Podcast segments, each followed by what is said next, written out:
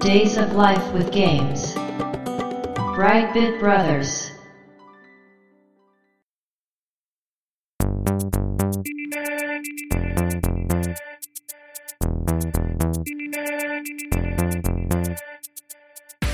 どうも、ワンピー川崎です。どうも、2P、長谷川です。ブライトビットブラザーズ第1回。はい。ブログの方では、あの、ステージ1っていう風にね、うん、ついてると思うんですけど。なってましたね。 はい。 一面って言わないんだなって思う。そうですね。あの、タイトル英語なんで、ステージの方がいいかなと思って。そういうこと。うんああ、いや、僕は未だにゲーム遊んでる人と、はい。昔遊んでた僕との差かなって思ってあー、 なるほどね。時代が止まってるんですか、長谷川さん。はい。最近確かに一面とかあんま言わないですよね。いや、あ、そうですか。ステージっていう方が多いかな、確かに。あええというわけで、まあ、1回目ね、なんですが、あ、はい。まああの、前回、宣伝用としてね、あ、そう。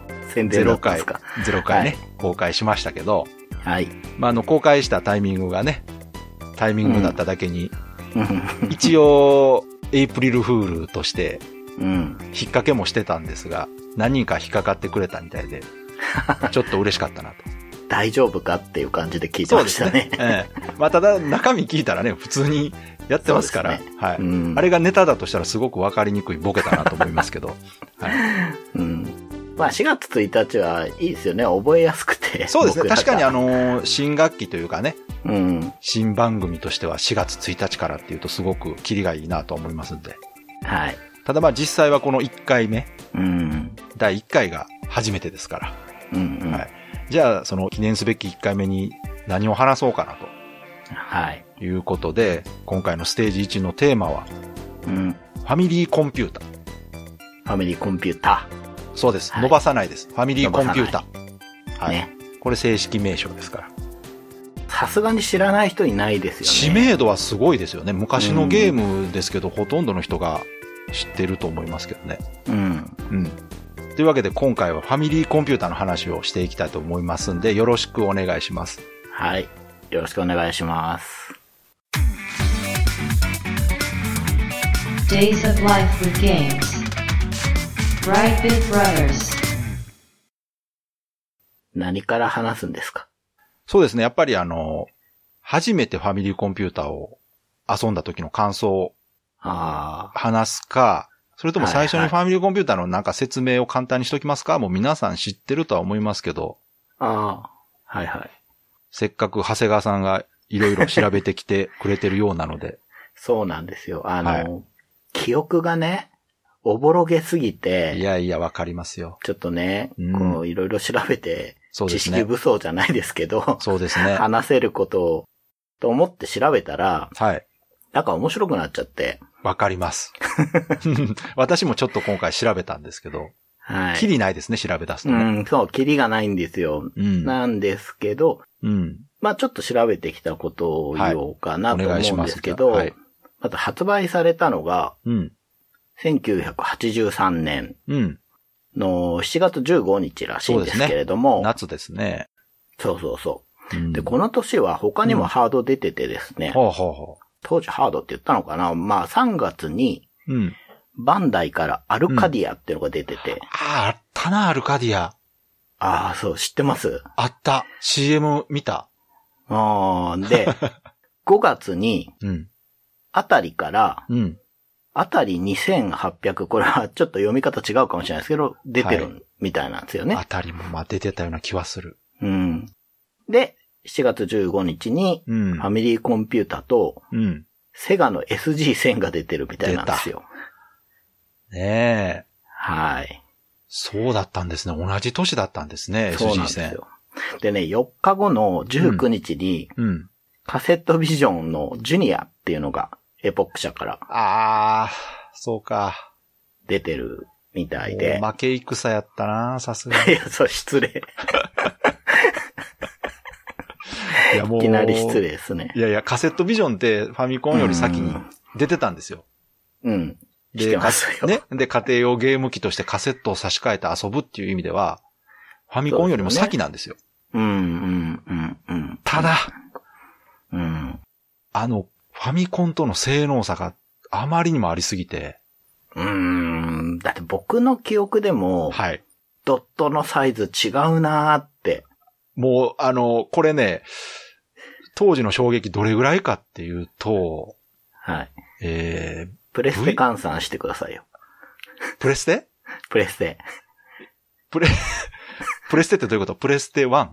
と、うん。じゃああ、なるほど。はい。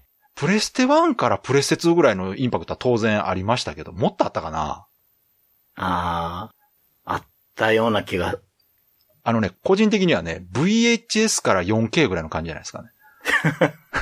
あ、それ、ど、どうなんですかみんなわかるのかなビデオテープから DVD よりもインパクトあった気がしますね。なんそせんなにカセットビジョンのドットって8ドットぐらいでしょ、キャラ。塊ですよね。 8ドットちゃうか、4ドットぐらいだったかな。そう。箱なんですよ、本当に。うん、箱、箱。だから、動物番長みたいな感じですよね。あ、 わかるかな。そうそうそう。だから、それがもうファミコンになった途端完全に人だとわかる、顔までわかるうん、ね、クオリティになってるわけですよね。うん。うーん。そうそう。だからって負け、 負け戦って。 あれですけど。うん。まあ、あの、だから結局、ファミコンって、はい。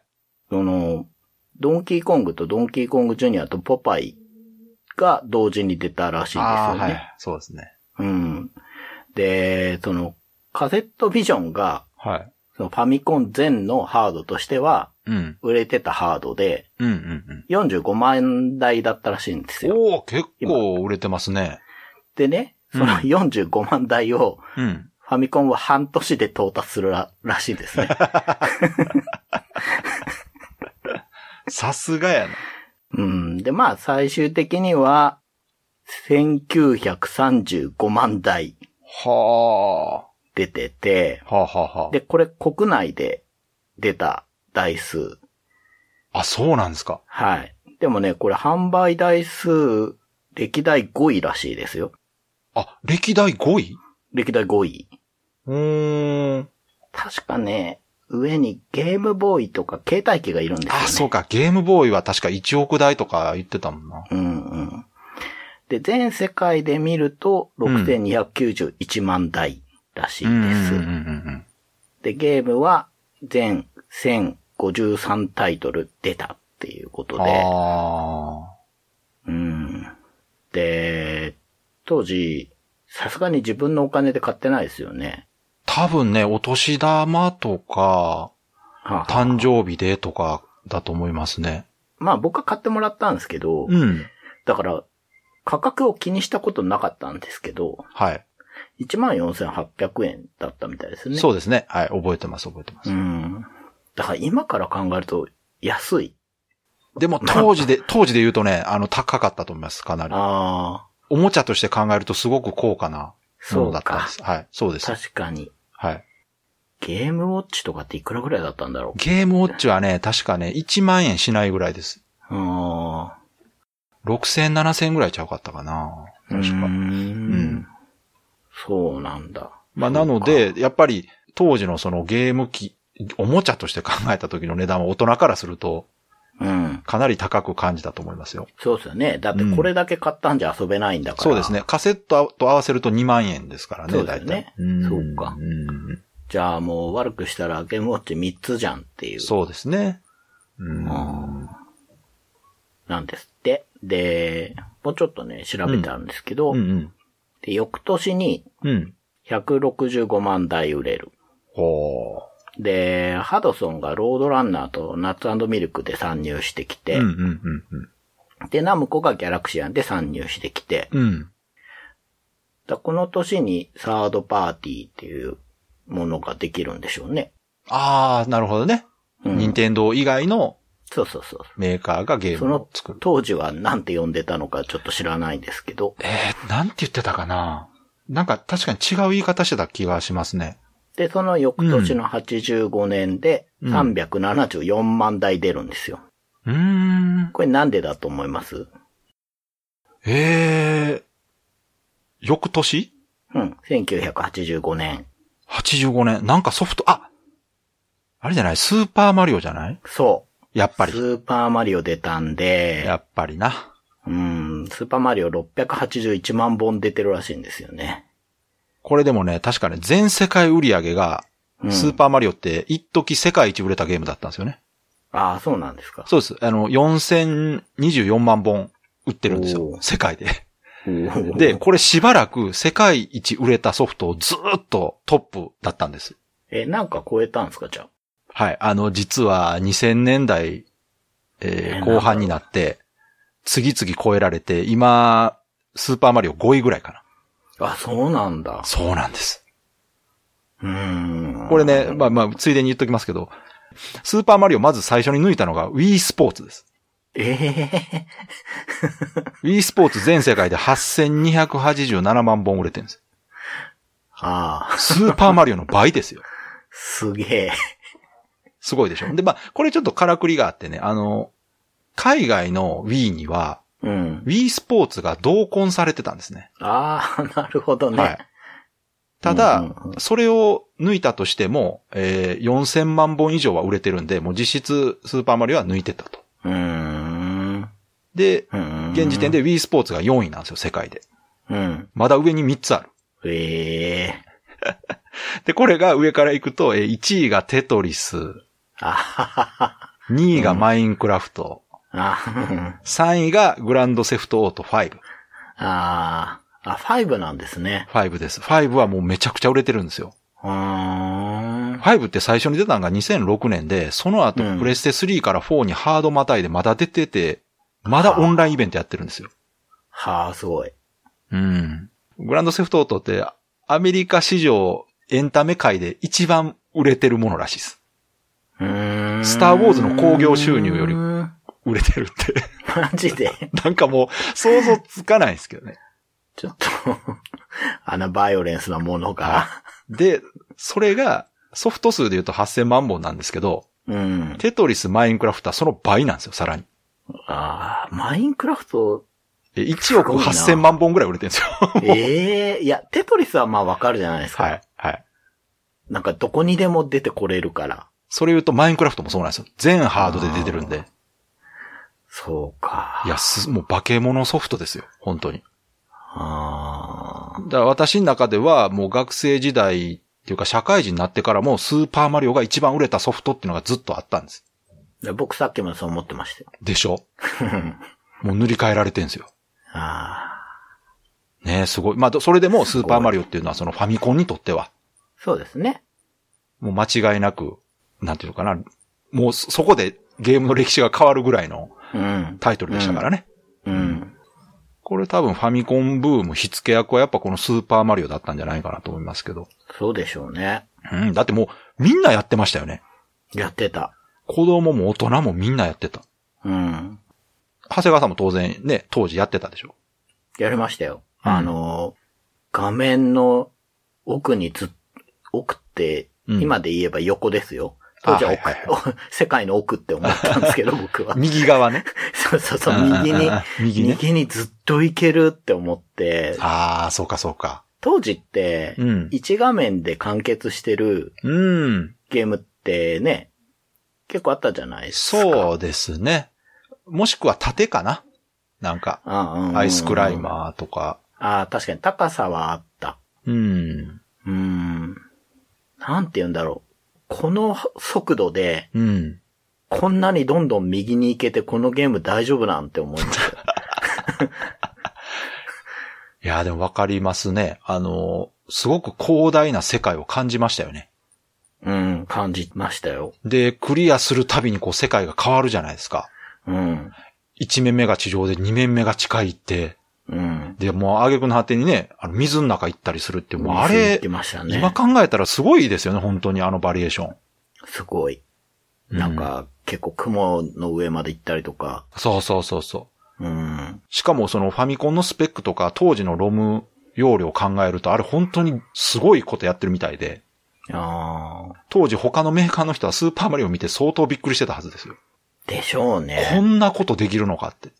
うん。だからそこはそのすごくいろいろ工夫してね、容量削ったりとか、あの、してるというのはいろんなところでもう記事になったりしてますんでね。読んでもらったらわかりますけど、いや本当に、そういう意味でもスーパーマリオっていうのはその、革新的なゲームだったんですよね、やっぱ。うん。当然その技術とかだけではなく、ゲーム自体がまあめちゃくちゃ面白いっていうのがあっての話なんですけど、うん。ちなみにクリアできましたしましたね。ああ、すげえ。俺したかなあの俺してない、なワープ使ってですけどね。ああ、はいはい はい。さすがに、投資でい、できたかな投資で行ったことあったかないや、無理やった気がすんな。どっかで詰まってた気がする。うん。ワープすると3エリアぐらいで行けんのかな確か。そうそう。結構飛ばしますようん。ね。 1、4、8ぐらいで行ってたかな、なんか。うん。うんうん。あそう、そういう意味では、だから、裏技とかの火付け役もスーパーマリオなんですよね。ああの、いろんな裏技あったでしょ。だからブロック挟まって、あ。あああのあ、ちょっとこう画面の端に寄せてね、キャラクターを挟むことで上にどんどん登っていくとか。あったあった。だからあったあった。開発者が意図してるものではなくて、本当にバグみたいな技もたくさんあったのがこのスーパーマリオだったんですよ。うん。で、それがもう神がかり的にちゃんとゲームの中で面白く動かすことができるバグがたくさんあって、うんうんうん。まあいろいろありますよね。あの、隠しで花火がいっぱい出て点数入るとかね。あ、あった気がする。あります。なんかあの、タイマーの末尾をね、うんうんうん。 135の奇数の時に旗に捕まると、うん。えー1なら1発、3なら3発、5なら5発花火が上がって点がちょっともらえるっていう、へえ。あったんです。それさすがに仕込みなんですかね。あ、当然。これは、あの、仕込みの。だから、こういう仕込みもうんすうすごくセンスあるじゃないですか、なんか。そうですね。うん。うんうんうん。こういうことしたら楽しいんじゃないとか、そのただ単にうんうんうね、ん旗捕まるだけでなくて、うん、そうう。いうことが分かれば今度狙うようになるじゃないですか。そうですいね。や、だからこの辺のね、本当に作りが素晴らしいというか、うん。なんかこう楽しませようというものが詰まってるんで、まあこれだけ売れても当然かなというタイトルですよ、やっぱりスーパーマリオは。うん。だから、この番組のね、名前もそこからちょっとそうそうそうそう。ね、まあわかるとは思いますけどね、すごい。うん最初ね、ちょっと違ったんですそうよ、ねそうそうそう。最初は違ったんですけど、うん。やっぱこう、マリオリスペクトとしてね、うん。はブラザーズという。い。あと、あれ覚えてますその裏技で言うと、あの、マイナスステージとかやったことありますマイナス知りません知らない。あ、知りませんかこれ当時、うん。マリオに隠し面があるって言って、うんうん。マイナス1面とかマイナス0面っていうのが出てくるっていうのがあったんですよ。で、これね、結果から言うと実はバグなんですね。うんうんうん。バグ技なんですよ。で、そのバグの出し方っていうのが、カセットを斜め差しするっていう。ああ。それはバグですね。はい。でも、す何がすごいって、これ本当に遊べるんですよ。バグやけど。ああ、そうなんですか。動かせるんです。へえ。で、他の方法でいくと、えっ、と、テニスのソフトを挿して電源入れたまま抜いて、マリオを挿すと、うん。えーマイナスステージが遊べるって。あった。それはうん。覚えてますうん。うんああ、マイナスステージって呼んでたのか。なんかね、マイナス面って言ってましたので、へえなんでかっていうと、出るんですよ。あの、ステージなんとかっていうところにマイナスって出るんです。ほんで変な数字が出てあー、バグってて。これがね、もう当時衝撃的で、うん。で、これ今のその、アーカイブのスーパーマリオとかでは絶対再現できないんですよ ね。確かに。アナログなバグなんです。させないですからね。そうなんです。で、なんか調べたらこれどうも、スーパーマリオブラザーズ2では、うん。この裏技っぽいステージが用意されてるらしくて。ええいい。ちゃんと。そうそうそうそう。これが話題になって受けたから、2には正式になんか裏技で入ってるんですって。へえ。私見たことないですけど。いや、さすがやなと思って。うん。で、当時のその状況を考えるとね、これってネットとかがない時代なんで、うん。口コミで広まってるんですよ。そう。うん。そうですよね。その、そこがね、不思議。その、なんかまあ、なんだろう。ゲームに限らず、うん。評判ってどうやって広がってたんだろうって、今から考えると思いますよね。もう完全に口コミなんですよね。あの、うん。一応雑誌で裏技とかははいはい。広まって、で、それうをん、えー学校で友達同士でね、見たかあれっつって。うん。こんなんあるぞって言って広まるっていうパターンがもう、だからもう学校なんですよ。子供たちまあそうですのね。コミュニティとしては。うん。まあそれでもその広がり方とかを考えると驚異的ですよね。ネットがない時代に。おそらく全国でこのスーパーマリオでみんな裏技を探してた時代だったんじゃないかなと思って。うん。でもなんか、裏技ってなんかコロコロかなんかがつけたんでしたっけ言い出したんでしたっけ確か。ああ、そうやったんかな。ファミ通じゃないんですか、いや違う。あー、コロコロだあってー。聞いたことがあるんですけどね。ううんうんん。確かにね、雑誌だったと思いますよ。うん。まあ雑誌はもう情報源としてうん。すげえ大事でしたよね。うんうんうん。だからゲーム雑誌をみんな見て、うん。こんなゲーム出るぞとかね、面白そうとかっていう感じでやってたと思いますから。うん。まあ情報源がない以上はその雑誌で見るか友達に遊ばしてもらうか、あとはおもちゃ屋さんに行って、うん。あの店頭でもとか実際ね、動いてるやつ見るとかしかなかったですからね。うん。まあ正直、少ないお小遣いで、くじ引くようなもんでしたから、 うん。なかなかね、 当たりを引くのは難しいですよね、見た目だけでは。僕はだいぶ外れを引きましたよ。それ、 じゃあその話は後半でやりましょうかね。はい。前半はあの、ファミコンのその、スペックとかそういうね、話しましたけど、後半ではじゃあ僕たち個人のその、思い出とか、話していきましょうかね。はい。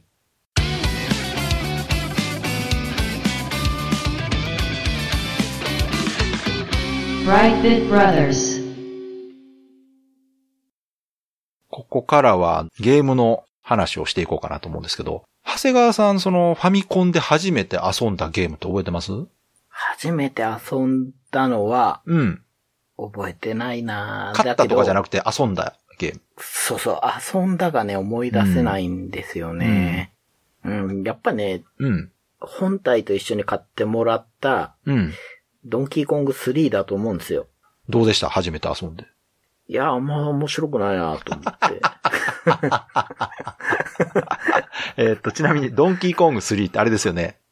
えーなんていうのなんか、名前が出ない、ゴリラって言いそうになった。ドンキーコング が、タイトルについてるや ん。うん、あの、ぶら下がってて、そうですね。で、蜂の巣がそこにくっついてるんですよ。はい、はい、はい。で、それを最初に引っ叩いて、うんそうすると蜂がワーンって出てきてうんうんうんうん、自分がね、あれ、マリオじゃないんですよね、あれ。違う名前がついてて、ああ、そうか。うん。植物園の管理人かなんかうなんですんけど、で、下から殺虫剤で、うんうんうん。うん。えー蜂を撃退しつつ、途中で毛虫とかも出てくるから、それも撃退して、うん。コングのお尻に殺虫剤かけていくと、上に逃げていくから、うん。完全に上まで消したら、うん、ステージクリアみたいな。そうですね。そんなゲームでしたね。植確か物園にあれいたのまずいだろうって思うんですけど。 確かにあのゲームは私も当然遊んだことありますけど、うん。どうなんですかね。あの、ステージ変わり映えしないですよね。やっぱりね。そう。 そこ、それ。ね、そこですよ ね。そうなやっぱんですよ、ね。りさっき言ったスーパーマリオとのもう大きな違いはそこですね、やっぱ。うん。ステージ変化が乏しいって。まあ、この辺は、あの、初期のゲームはね、シューティングとかでも、まあ、インベーダーとかでもそうですけど、敵の動きが速くなったりとかはするけども、基本的なステージ構成は一緒ですからね、ずっと。まあね、しょうがないじゃあそうなんですけどね。うん。そうか。じゃあ、それは、あの、勝った時は、それですけど、その前にファミコンの存在は知ってたんですよね。当然。知ってたの多か分な友達になんか遊ばせてもらったりとか。見せてもらって欲しくて買ったみたいな感じなんですかうん。友達がいたかなえ、どういうこといるでしょう、そ ら。いるでしょう。だって友達の家でゲームしたりしてたでしょあ、そうだうん。な、あそうですね。でしょうあの、友達の兄ちゃんがあー、はいはい。ゲーム詳しかったかなら。るほど。あそういう人一人いるとね、いい環境ですよ、そあの。れ。ゲームセンターとかもその人に連れてってもらってたああ、そうなん気でがすしか。ます。いいじゃないですか。うん。ですね。そだうかからそうか多分その人に見せてもらったことはあるはず。うー。。うん私もね、当然、あの、友達の家で遊んでたんですけど、うん。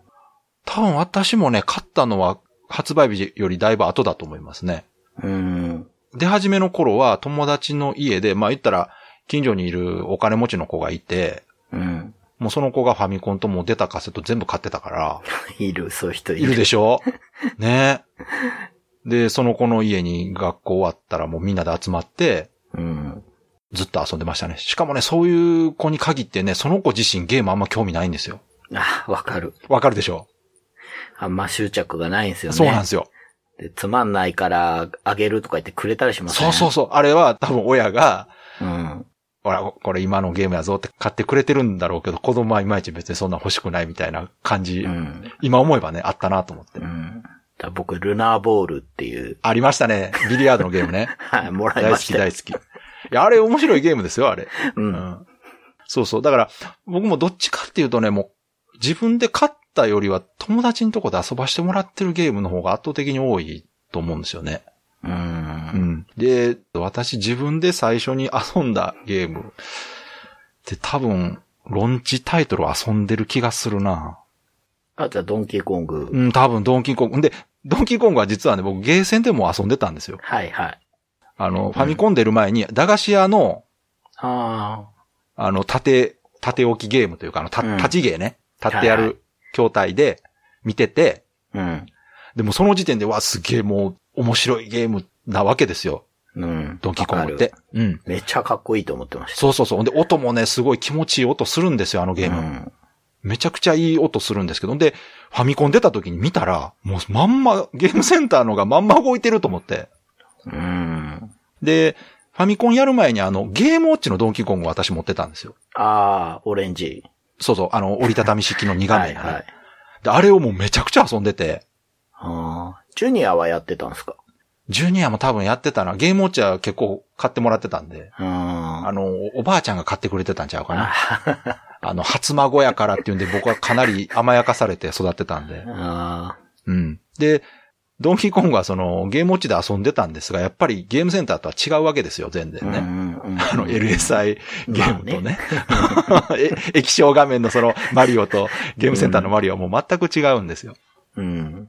だからファミコン出た時にドンキーコング見たら、これはすげえなと思いましたね、やっぱ。うん。これが家で遊べるのかと。うん。まあ厳密に言うと、アーケードとファミコンでは違うものなんでしょうけど、子供的にはもう全く同じに見えましたけどね、当時。うん。再現度っていう意味では。まあ、それぐらいそのファミコンのインパクトってすごくて、あの、前半で言ったみたいに、カセットビジョンも遊んでたんですが、うん。まあ、あそこからファミコンに移行した時のその、ビジュアルショックはやっぱり、すごいものがありましたよ。ビジュアルショック。はい。ん。すごかった、やっぱ。まあ、当然、音もすごかったですし、うん。であとはコントローラーかな。コントローラーもね、ファミコンが出るまでのコントローラーって結構、スティックがついてるものが多かったんですよ。うん。なんかね、うんなんか覚えあるんですよ。あるでしょなんか、なんていうのあの、ダイヤルみたいのとかもなかった。そうそうそうそう。ダイヤルとか、コントローラーのとこにスティックがピッて立ってて、それを倒すことで上下左右動かすっていうものが結構多かったんです。う。うん。で、それがファミコンではあの、もう画期的な十字キーってやつね。うん。任天堂のもう特許ですけど。うん。あれとボタン2つがついてて、それでいろんなゲームが遊べるっていう、あの、デバイスという か、うん。あれは本当に発明だったなって。まあ、きそのきっかけはさっき言ったあのゲームウォッチのドンキーコングらしいんですけどね。ああれが十字キーなんですよ。ー、そっかそっか。うん。あっちがさっきみたいで、あーあれがファミコンに応用されてるらしいです。なんか、ゲームウォッチでうん。できた資金をうん。ほとんどぶっ込んで作ったって言いますもんね、ファミコンって。ああ、なんか聞いたことありますね、それ。うん。もう、絶対、家庭にうんゲームセンターのゲームを持っていけば、うん。ちゃんと再現してやれば、うん。絶対流行るっていうおー。ことで、すごい。志が高い。それ結局ね、ゲームシーンはガラッと変わるわけだかいや、ら。本当に実現しましたね。ね。うん。じゃあ、あの、ついでにその、その時にね、うんファミコンが出た1983年当時、はい。アーケードゲームはどんなゲームがあったかっていうのもちょっと調べてみたんですけど、うん。さっき長谷川さんが初めて遊んだと言ってたドンキーコング3も、83年に出てます。そう。そうなんですよね。はい。あっち、ちょっと面白そうですよね。 あの、縦長くて。 確かにね、そうそう。あの、アーケードゲームって当時は縦長が主流だったんですそよう、ね。縦長かったんですよ。家庭用テレビは4対3で横長だったっていうので、うんファミコンに移植するときには多少やっぱ差が出るっていうのはあったんですけど。でね、その他で言うとね、えーエレベーターアクション、あえーリブルラブル、あ、 ああ、マッピハッピー。ああ、そこー、なで、んだ。マリオブラザーズ。うんうん。スーパーじじゃない方ね。ゃん。はいはいうんはい。これも83年です。へで、ここからですよ。えーハイパーオリンピック。え。え、83年ですか。 83年です。うーん。もう覚えてます。私、この時にゲーセンでもハイパーオリンピックでバシバシボタン叩いてましたね。いや、僕、ゲーセンのハイパーオリンピックはやったことないです。ああ、そうですか。はい。ゲーセンすごかったですよ、この時。へえ。あの、本当に、ハイパーオリンピックの筐体だけは、あの、劣化がひどいんですよ、他よりね。 でしょうね。 あの、こすったりね、定規で叩いたりするうん定のが規流行ったんで、うん。もう、ハゲハゲになってました、メッキがね。で、ボタンもすぐ壊れるし、うん。でもね、それぐらい面白かったんですよ。うーん。そして、もうこれは絶対外せない。83年1月に発売されたゼビウス。ああ。なるこほれど。ね、83年ってね、やっぱこう、アーケードコンシューマーともに、業界的にすごく大事な年だったんだなと思いますね、改めてう。んうんうん。これゼビウスってまあ、アーケードゲームでいうところの革命の一つですから、うん。そうですね。うん。うん。これがファミコンと同じ年に出てるっていうのは、感慨深いですね、なんか。うん。これもゲーセンで見た時に衝撃的やったもんな。なこれは絵な、絵なのかって思いました、最初見た時。ああ、そうなんだ。うん、そうそう。僕やっぱ音の印象がすごかっああたー、です、ね。音もすごかったな。聞いたことない音でしたもんね、今まで。うん。うん。今までのゲームではない音が鳴ってましたもんね、あの時う。ん。うん。なんかすごい、うんあの、デビュースのうん。世界観は音から感じましたね。わかる。うん。まあ、グラフィックもすごかったけど、音も含めて、グラフィックもね、うんあの、一つのその、世界としては、もう衝撃的なゲームでしたよ、本当うに。ん。まあ、この辺があって、アーケードゲーム、まあ、あの、ゲーセン以外でも駄菓子屋さんとか、デパートの屋上とかにもゲームコーナーがあって、うん。まあ、そこで遊んだり見たりしてたんで、うん。すごく、なんか懐かしいですよ、調べててね。うん。この辺、今挙げたゲームほとんどね、うん。えー、後でファミコンに移植されるということでね。そうですよこね。の辺がやっぱりファミコンのそのスペックの高さを表してるなと。うん。だからこう、どっちで遊んだかなとか結構ごっちゃになるんですよね。ファミコンだったかアーケードだったか。あ長谷川さんあんまり当時は、そのファミコン出た頃ってゲームセンターとかは行ってなかったですかってないんですよね。あその、ゼロ回でちょっと言ったんですけど、うん。ファミコンが出るちょっと前にうん。引っ越してきてるんですよ。ああ、そっかそっか。で、うん。栃木にいた時は、うん。住んでるところは山のふもとだったんですけど、うん。通ってた小学校が親が勤めてるところの近くだったんで、街のど真ん中だったんですよ。ああ。で、さっき言ってたゲームを教えてくれたお兄ちゃんがいたう家ん。に、うん。小学校終わると、うん。親が帰ってくるまで、どういう約束してたのか知らんけど、うんその家で待ってることが多かったんですよ。ああ、あるある、そういうのありますよ。うん。あったあった。で、うん。あの、もうそこが、うん。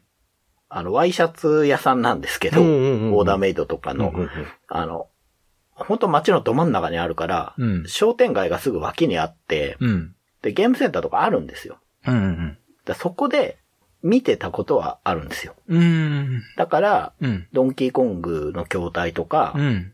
覚えてるんですけど、うん。多分ね、遊ばせてはもらえなかったと思う。うんやっぱり見る方が多いですよね。やっぱり。うん。クレーンゲームの、もう今みたいなんじゃなくて、あれでしょ。三つの爪のやつでしょ。そう、あの、なんか、鎖を、そうそうそうそう。引っ張るようなそうそうそう。あのあったあった。なんかオウムの絵が描いてあったような覚えがあああるっけどたあった。あの、時間が来ると、すごいビービーってすごい音うん。あがったあっすた。る、うんラムネを取るマシーンだけはやらせてもらえたんですけどあ、れ、10円ぐらいでしたっけかな。ね。うん。ありましたね。うん、デパートの屋上のゲームコーナーですね、多分、ね。いいですね。私もよく行きました。で、私も、もう見てるだけで楽しかったんで、ほとんど遊んでなかったと思いますね。やっぱ実際お金もなかったし。うんうんうん。いや、見てるだけでも面白かったですよね。うん。面白かった。うん。で、当時はその、ギャラリーがね、上手い人の周りに集まるから、うん。やっぱその、その場所場所で、必ずいる上手い人っていうのがいるんですよ。うん。 いたななんかグラディウスずっと2周も3周もしてる人とかおったもんなそうなんです。だから、うん。移植されってうん、すげえっていうのは正直ないんですよ。なるほど。ただ、うん。川崎さんじゃないけど、そういうの分かる友達とかが、うんうん。いや、戦いのバン カは、元はもっとすげえんだよ、わみかるたいなのわとかるわうか、ん。グラディウスはこんなもんじゃねえ、みたそいなう、ことそうとそかうそうはそうそ言ってるのは聞いてましたう。。わかる。うん。そうそう。ファミコンのグラディウスってすごくよくできてるんですけど、アーケードがやっぱ綺麗なんですよね。うんう。ん。だあの辺ぐらいからそのファミコンの移植が難しいゲームがアーケードにも出てきだしてて、うん。初期の頃のね、ゲームはもうほぼ、ほとんど完全移植されてたようなイメージでしたけど、そうですね。まあでも大人から見たら多分違うかったかもしれないですけどね。うああ、ん。ファミコンってすごく息が長いじゃないですか。長いですね。どれぐらい稼働してたんかな、結局。だから結局、うん。そうですね、最後のカセットが出た年っうん。ていうのが、うん。 1994年うん。で、6月24日に、うん。高橋名人の冒険島の4。こ れが最後らしいんですよ。ってことは11年。そ。えー、すごいうなで結構これが最後だっていうのはう、ん。ちょっと調べると出てきて、うんうんまあ有名なことらしいんですよねうん。。うんうんうん。でじゃあその1個前なんだろうと思ってはい。調べたら、はい。 J リーグウィニングゴールっていうのがビクターから出て て、ああ。J リーグか。 J リーグって言ってるんですよ。うん。でね、うん。 1994年って、はい。 11月にセガサターンが 出て、12月にプレステが出るんですよ。あ、そんな時期、あ、そうか。すごくないですフかァミコンすげえな。でしょで、まあついでになんか面白くなって調べたら、うん。あの、シティハンターが最終回を迎えた年なんですけど、 漫画ね。いやー、でも、ほとんど忘れてはいたけど、うんずーっとリリースされてたんですね。そうそうっすよ。だって、1983年の7月って、あの、キャッツアイのアニメが始まった月らしいんですよ。だって、プレステとか言ってるなら、もうすでにスーファミ通ってるわけでしょ。そう、通ってるんです よ。で、すじげゃあえデな。ィスクってもうちょっと長生きしたのかなと思って調べたら、はい。ディスクは92年の12月22日に最後が出てるんですうってんうんうんうん。だかはいはいらはいディスクの方が2年ぐらい前に終わっちゃってるんですよね。うんうんうん。まあ確かにちょっとね、なんか時期が弱いとかうん。いやで、、単にあれですよ。あの、ディスクのもう意味がなくなってしまったんですよ。まあそうですよね。ディスクのメリットって、当時で言うと大容量の1メガと、あと、セーブできるっていうね。うん、そうですよね。これが大きかったそこでですすよね。はいあとはまあ書き換えか。そうそうそう。うん。でも、後半のファミコンはね、当然もう容量が4メガだ、8メガだってなってきて、うん。で、バッテリーバックアップついてカセットにセーブができるっていうね。確かに。できた。そうなったらもうディスクはやっぱ用済みですよね。うん。うん。あの、上位ハードではなかったんでね、あれは。うん。うん。いや、でもディスクは名作もたくさんありますから、いいハードでしたよ。そんで、ディスクのじゃうあん最後何なんだろうと思ってはいはい。調べたらですね、うん。うん。じゃんけんディスク城っ ていうえ特な魔ん書やろ、そ店。れ。もうあの、ハード末期のタイトルっ て絶対知らんな、もう。でね、これあの、うん、書き換え専用だったらしくて、より、それすごいな、知名度ないですよ、そんなほとんど。そうそうそう。でうん、特魔っていうとこで、特魔書店あれなんですけど、うん。あの、ファミマガの企画もんだったらしいんですよ。あー、なるほど。で、そのシリーズってのがいくつかあって、あーはいはいはいその最後らしくて、うんだからシステムは一般公募で選んだもので、主人公があの、ディスクのマスコットキャラっていたじゃないですか。あ、いましたね。はい。ディススクンってクいうの。ディスクね、ディスク。 おったおった。 ああれが主役らしいっすよ。あー、そっか。うん。へえ、面白いですね。そうそう。ねえ、だからそう、途中でいろんなハードがもう出てるんですよねい。やめちゃくちゃ息長かってんな、うん。確かにね、あの、ファミコン後期に出てプレミアついてたあの、メタルスレイダーグローリーとかもね、あれだいぶ後ですからね。うんうんうんうーん Days of Life with Games. Brightbit Brothers. はい、じゃあエンディングなんですけど、はい。今回ね、もうちょっと話そうかなと思ったんですが、結構ハード周りの話で、終わってしまいましたね。そうですね。もうちょっとソフトの話したかったって、長谷川さん言ってましたけど。 まあ、この辺は、後々ね、いつでもする機会はあると思いますので、うん。また折につけて。いろんな切り取り方できますよね。そうですよよね。あのー多分何の話してでも繋がる気はしますけどね。じゃあ、うんナムコの話しようかとか、ああ、はいはいはい。ねえ。まあディスクシステムだけでも話せるかもしれないし。いやーいけるな。いけますね。うん。周辺機器とかね。うん、いや、周辺機器もね、実いっぱいありましたはしねちょっと調べてたんですけどね、今 回。話す間がなかったというかね。うん。うん。あの、ファミコンって周辺機器もすごく多いハードなんで、いや、やっぱ憧れとかあったでしょ。ありますよ。あれ欲しかったなあの、バズーカ欲ししかったです、バズーカ。 かった。 僕、ジョイボール。ジョイボールは私買いました。いいなジョイボール持ってました。なんかね、見た目が最高にかっこいい。いや最高ですよ。うん。あの、人間工学に基づいて作られた。 そうなんですよ。そうですよそう。昭和はそういうことすぐ言うんだよなあの、最小の手首の動きだけで動かせるんですよ。まだ、まだうちにちゃんとあって動きますからね、あれ。マジっすか動きます。あの、レレトロフリークで動かせるんですよ。ええいや、僕、小学校の時、ずっと、 行きつけのおもちゃ屋のガラスケースの中の見てましたよ。 出本た当に。あれですね、黒人の子供がトランペットを見るように見てたんですね。そううん。でも誰もプレゼントしてくれなかったです。まあね、うあのん。大人にはあの価値はわからないでしょうね、多分うん。うんいや、だからそういう話もね、もうちょっとしたかったんですが、まあ、今回も時間が来てしまったので、はい。またいつかね、やりましょはい。う。で、2回目のテーマはまだ何も決まってないんですが、うんま。た考えてはい。話したいことがあれば話していきたいかなと思います。あの、番組をね、うん。始めるにあたってね、うんうん。いろいろ調べてみて、というかまあ、思い出してみて、は思い出せないんですけど、い。うん。 どういうこと 思い出してみて思い出せない。あの、そもそものはい。経験が少ないんだな、これはと思ったんですよ。あ、長谷川さん自身のですかそうそうそうそううんうなんで、んうん、うん。どうしたもんかなと思ったんですけど、はいい風にとって、い。うん。今からやればいいじゃんと思ったんですよ。確かに。でしょだかうんらそういう人もなかなかいないじゃないですか。うんうんうん。ひどい話ですよ。だってレトロゲームの番組やりたいって言っといて、やり始めたらよく知らないって言い出すんです よ。これはもう、いいようにしていくしかないなとなるほ思ど。って、ほうほう。でね、うん。うちにうん。 3DS あったなと思って、はい。で、バーチャルコンソール結構出てるんですよ。うんうんうん EU と 3DS は豊富って聞いたので、うんうんうんうん、最初ね、血迷って、うん。うん。 2DSLL を買おうかなと思ったんですけどああ、、それ用にうん よく考えたらあるわとう思って。ん。ああるならね、それでいいと思いますけど。そうそうそう。で、さっきね 、はいあの、すごい久しぶりに起動して、はい。うん、動きましたちゃんと。動きました。うん、よかったあです。の、充電器を探すのが一番苦労しあ、やまっした。ぱりね。 どの形だっけってう思ん、そうそうそう。いろいろいっぱ いありますからね。うんいっぱいあるんですよ。一応、うんほぼ取っといてあるんですけど、うんうんで、充電してう、ん。うん。